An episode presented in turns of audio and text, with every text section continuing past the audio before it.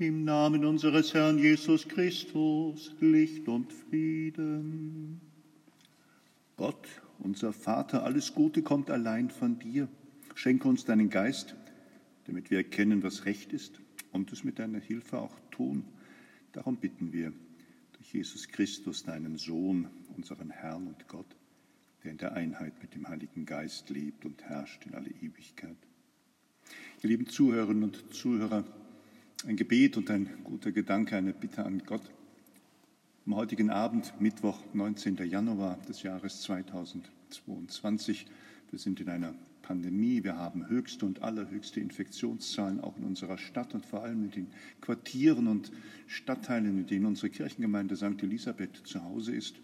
Und nebenan, neben der Kirche St. Josef, aus der ich zu Ihnen spreche, den ich euch gute Gedanken und Grüße mitteilen möchte, ist das Marienkrankenhaus mit all den Menschen, die dort arbeiten, zum Heil und zum Segen für die anvertrauten Kranken, für all jene, die da leiden.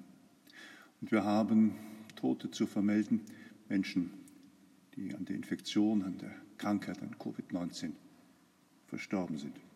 Unsere Gebete und Bitten gelten all denen, die betroffen sind, denen die Angehörige sind, Freunde, Verwandte, Bekannte. Wir wollen nicht aufhören zu beten und zu bitten, denn Jesus, der uns heilig ist, er verkündete das Evangelium vom Reich und heilte im Volk alle Krankheiten und Leiden.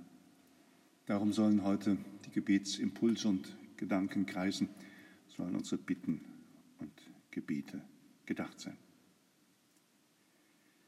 Aus dem heiligen Evangelium nach Markus, so heißt es, den heutigen Texten der Liturgie. In jener Zeit, als Jesus in eine Synagoge ging, saß dort ein Mann, dessen Hand verdorrt war. Sie gaben Acht, ob Jesus ihn am Sabbat heilen werde. Sie suchten nämlich einen Grund zur Anklage gegen ihn. Da sagte er, Jesus, zu dem Mann mit der verdorrten Hand, steh auf und stell dich in die Mitte. Und zu den anderen sagte er, was ist am Sabbat erlaubt? Gutes zu tun oder Böses, ein Leben zu retten oder es zu vernichten?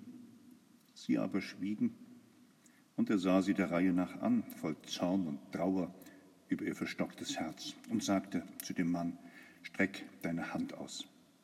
Er streckte sie aus, und seine Hand war wieder gesund. Da gingen die Pharisäer hinaus und fassten zusammen mit den Anhängern des Herodes den Beschluss, Jesus umzubringen der da heilt, der da Gutes tut, der den Menschen zugewandt und nahe ist, deren Not, ihr Elend und ihr Schicksal sieht, der wird bedrängt, der wird verfolgt, der wird verachtet. Schicksal unseres Herrn Jesus Christus.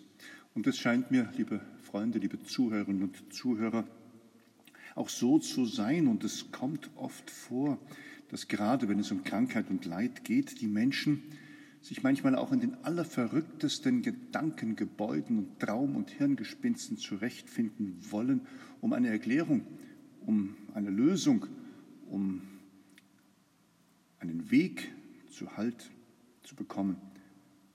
Und da ist es auch schwierig, was wir hier in unserer Stadt, in unserer Umgebung an Ideen und Gedanken hören.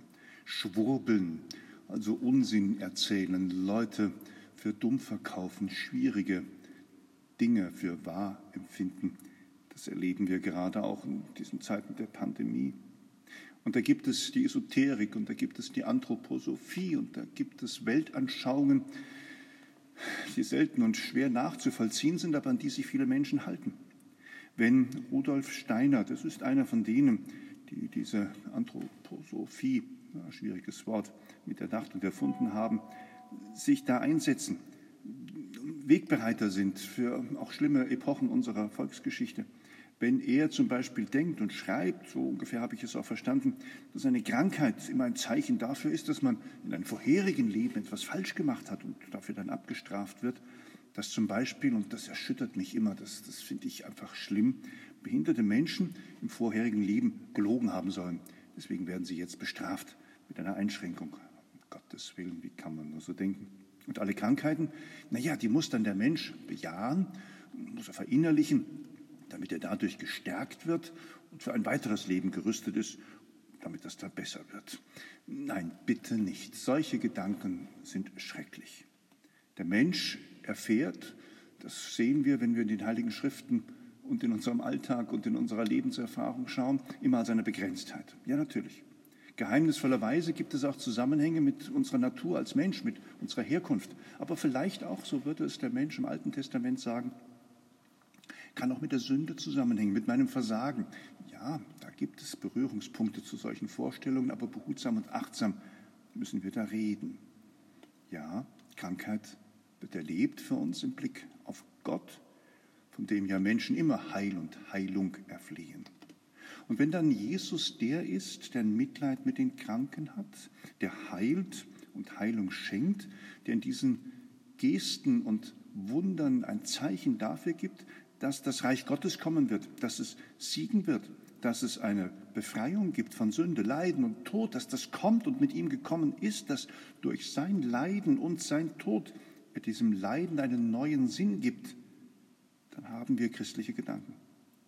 Dann kann auch Krankheit und das, was man mir ein Leid zumutet, ein Mittel zur Läuterung sein, ein Heil für uns selbst und ich es aufopfere für die anderen, für auch für jene. Auf alle Fälle hat die Kirche den Auftrag vom Herrn selbst, Krankheiten zu heilen. Also darum bemüht sich das Christentum seit Anfang an, die Kranken zu pflegen, mit ihren Gebeten und Fürbitten sie zu begleiten, sie nicht allein zu lassen. Und dann auch in den Sakramenten, und da haben wir das Sakrament der Krankensalbung, das von Christus eingesetzt worden ist und vom heiligen Apostel Jakobus bezeugt worden ist, ein Heilmittel, eine Möglichkeit, den Menschen beizustehen. Wie heißt es im Jakobusbrief? Ist einer von euch krank? Dann rufe er die Presbyter, die Priester, die Ältesten der Kirche zu sich. Sie sollen Gebete über ihn sprechen und ihn im Namen des Herrn mit Öl salben.